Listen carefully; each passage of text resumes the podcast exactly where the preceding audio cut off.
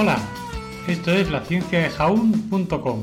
Yo soy Eneco Huarte Mendicoa y empezamos.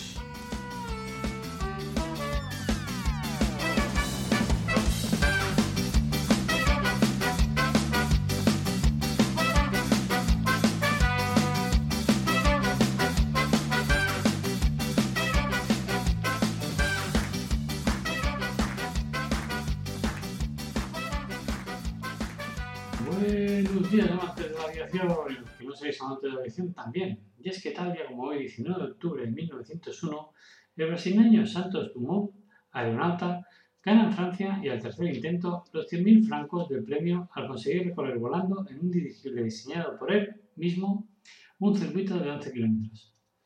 Alberto Santos Dumont nació el 20 de julio de 1873 y fue un inventor y pionero de la aviación una de las pocas personas que ha contribuido de manera significativa al desarrollo temprano de la aviación.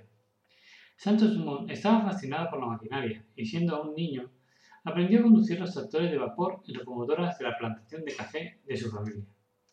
También leyó muchas obras de Julio Verne. Escribió en su autobiografía que, el, que el sueño de volar le llegó mientras contemplaba los magníficos cielos de Brasil desde su plantación. Después de la instrucción básica con tutores privados, Santos Dumont estudió durante un tiempo en el Colegio Culto a Ciencia en Campinas, luego de lo cual fue enviado al Colegio Morton en Sao Paulo y la Escuela de Minas en Minas Gerais. A su llegada a París, Santos Dumont se puso en contacto con Le y Machurón y organizó un vuelo pilotado por Alexis Machurón. Despegando, despegando de Vaugirard, el vuelo duró casi dos horas, durante los cuales el globo viajó 100 kilómetros, descendiendo en los terrenos de Château de Ferriés.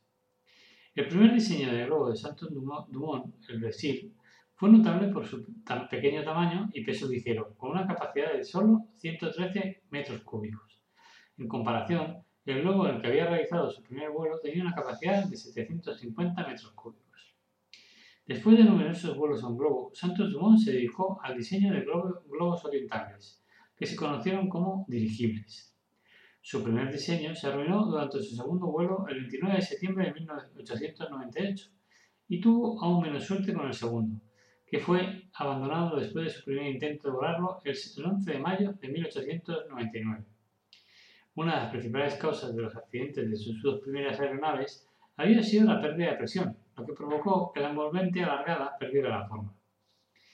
El centro de su carrera más liviana que el aire llegó cuando Santos Dupont, Dumont ganó el premio Deux de la Meurthe por el primer vuelo desde, desde el Parc Saint-Cloud a la Torre Eiffel y de regreso en menos de 30 minutos, lo que requería una velocidad de tierra promedio de al menos 22 km hora para cubrir los 11 km en el tiempo asignado. Como curiosidad final comentar que en 1904, después de que Santos Dumont se quejara con su amigo Louis Cartier sobre la dificultad de revisar su reloj de bolsillo durante el vuelo, Cartier creó su primer reloj de pulsera para hombre, lo que permitió a Santos Dumont verificar su desempeño en vuelo mientras mantenía ambas manos, ambas manos en los controles de la aeronave. Cartier todavía, la empresa Cartier todavía comercializa una línea de relojes y gafas de sol Santos Dumont.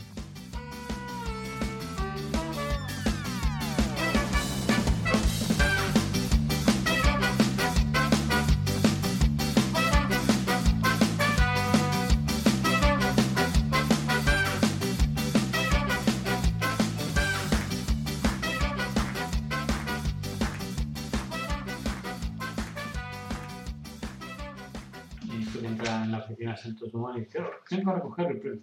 ¿Qué premio? Pues por recorrer 11 kilómetros en globo. ¿En globo? Sí, es lo que he dicho. ¿Sabe lo que dice un globo a otro? No. I love. Empieza a reírse. Ja, ja, ja, ja, ja, ja, hola, hola, ja, ja, ja, ja, ja, ja. Dice, ja, ja, ja. Dice, veo que no le hace gracia. Y yo, pues no.